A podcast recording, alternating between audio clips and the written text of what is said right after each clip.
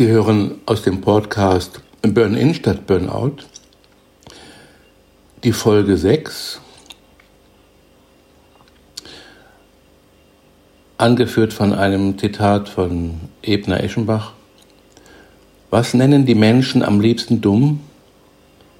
Das Gescheite, das sie nicht verstehen.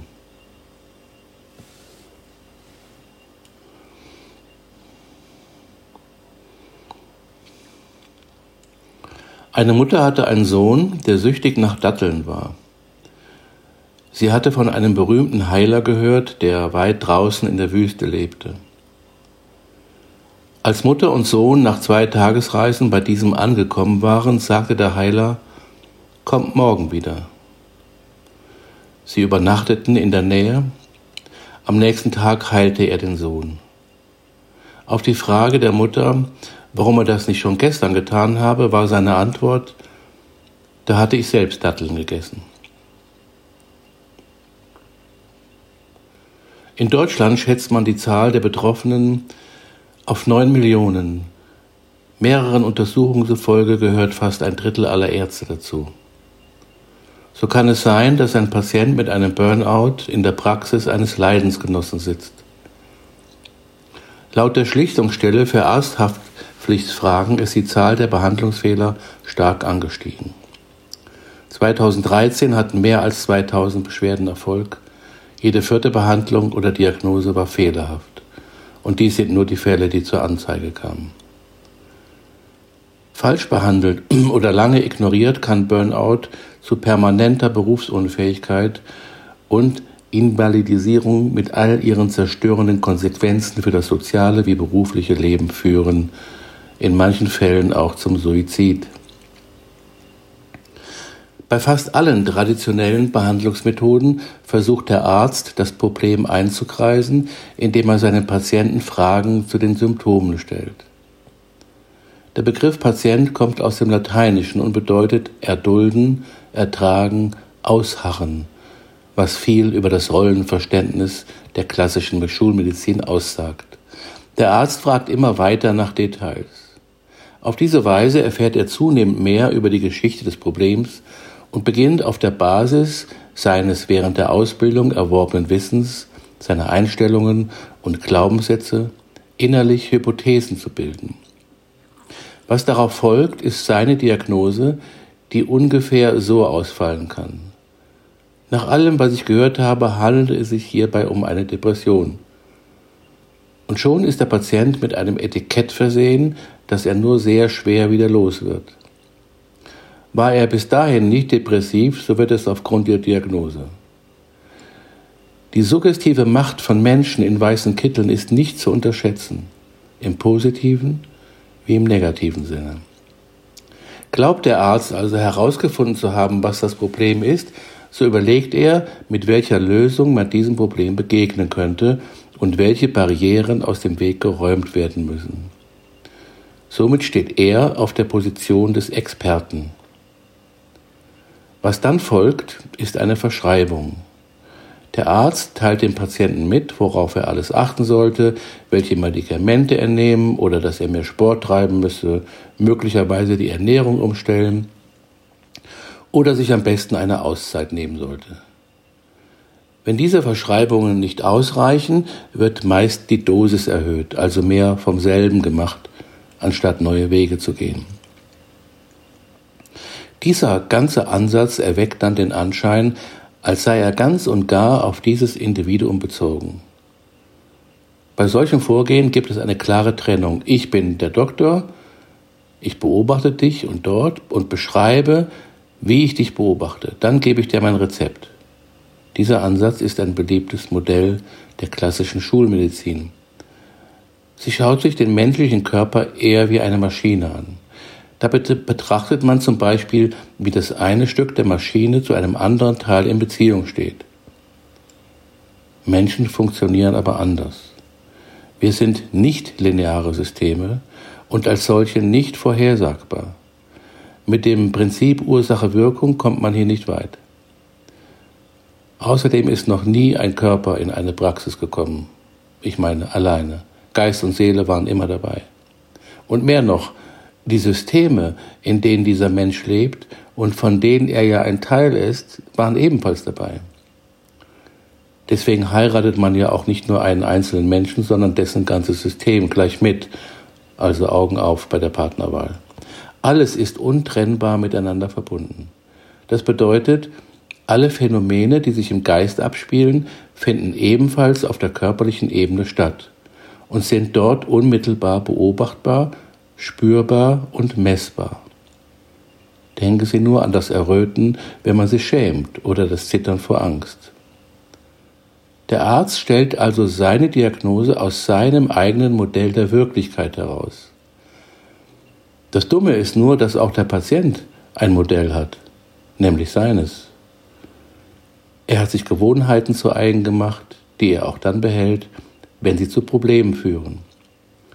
Versucht also der Arzt oder Therapeut sein Modell gegen das des Patienten durchzusetzen, reagiert der Patient oft so, dass er den sein eigenes Modell störenden Einfluss auszugleichen versucht oder es unwirksam werden lässt. Das wird dann von den Therapeuten oft als Widerstand gedeutet. Demzufolge muss bei der Behandlung anders vorgegangen werden. Arzt und Patient sollten die Netzwerke betrachten, die Wechselwirkungen innerhalb der Systeme, von denen der Betroffene ja ein Teil ist. Und das kann nur gemeinsam geschehen. Indem Arzt und Patient also gemeinsam Lösungen suchen, machen sie den ersten Schritt in die richtige Richtung. Falls Sie den lösungsfokussierten Ansatz wählen, schauen Sie sich zunächst das Ziel an.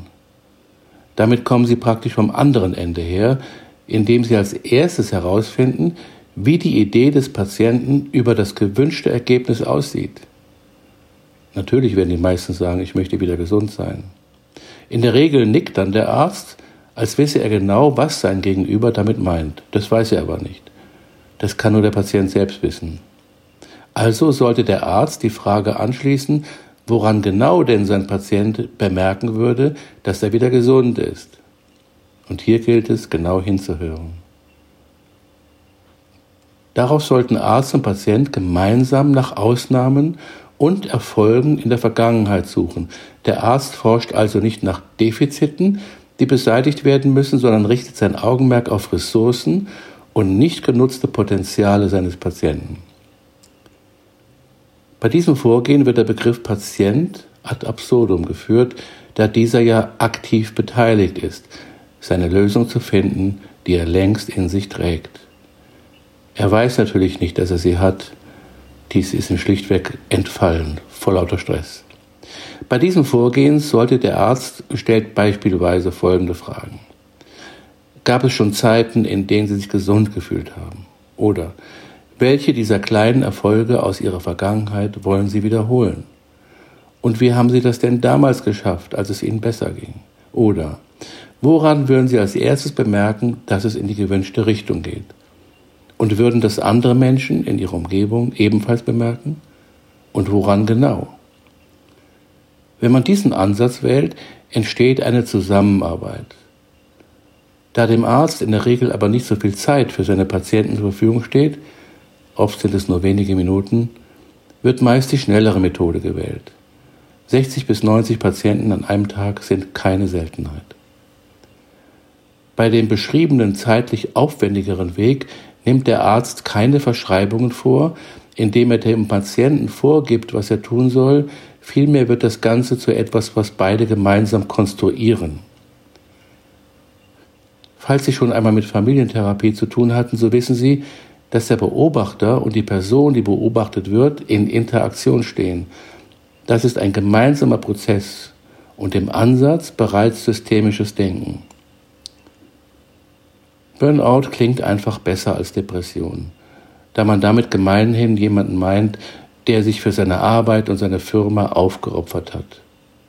Kaum einer Krankheit wird so viel Respekt entgegengebracht wie dieser. Immerhin wird sich jeder Betroffene die Frage stellen müssen, ob es Sinn ergibt, zu leben, um zu arbeiten, oder ob es sinnvoller ist, zu arbeiten, um zu leben. Es traf mich ohne Vorwarnung. Ich konnte mit dem Gefühl gar nichts anfangen, hatte keine Ahnung, woher das plötzlich kam. Ich war total unausgeglichen und nicht mehr fähig, zur Arbeit zu gehen.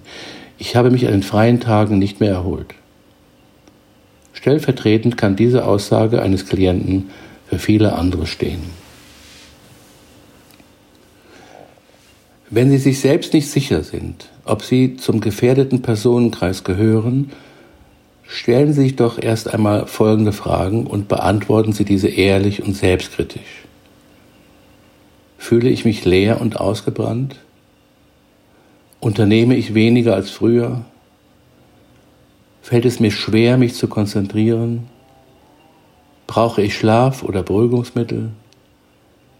Bin ich häufiger krank als früher? Fühle ich mich überfordert? Bin ich ängstlich oder depressiv geworden? Macht mir meine Arbeit keinen Spaß mehr? Bin ich chronisch müde? Leide ich mehr als früher unter Muskelverspannungen, Magen- oder Kopfschmerzen? Gehe ich in meiner Freizeit weniger als früher meinen Interessen nach? Fühle ich mich in der Arbeit alleine gelassen? Das sind so einige Fragen, die Sie sich einmal stellen können. Bonnie Ware arbeitete jahrelang als Krankenschwester und begleitete viele Menschen in deren letzten Tagen vor dem Tod. Aus ihren Gesprächen mit diesen Patienten fasste sie fünf unerfüllte Wünsche zusammen. Erstens, ich wünschte, ich hätte mehr Mut aufgebracht, ein Leben getreu mir selbst zu führen, anstatt eines, das andere von mir erwarten. Zweitens, ich wünschte, ich hätte nicht so viel gearbeitet. Drittens, ich wünschte, ich hätte den Mut aufgebracht, meine Gefühle zu zeigen. Viertens, ich wünschte, ich wäre mit meinen Freunden in Kontakt geblieben. Fünftens, ich wünschte, ich hätte mich glücklicher sein lassen.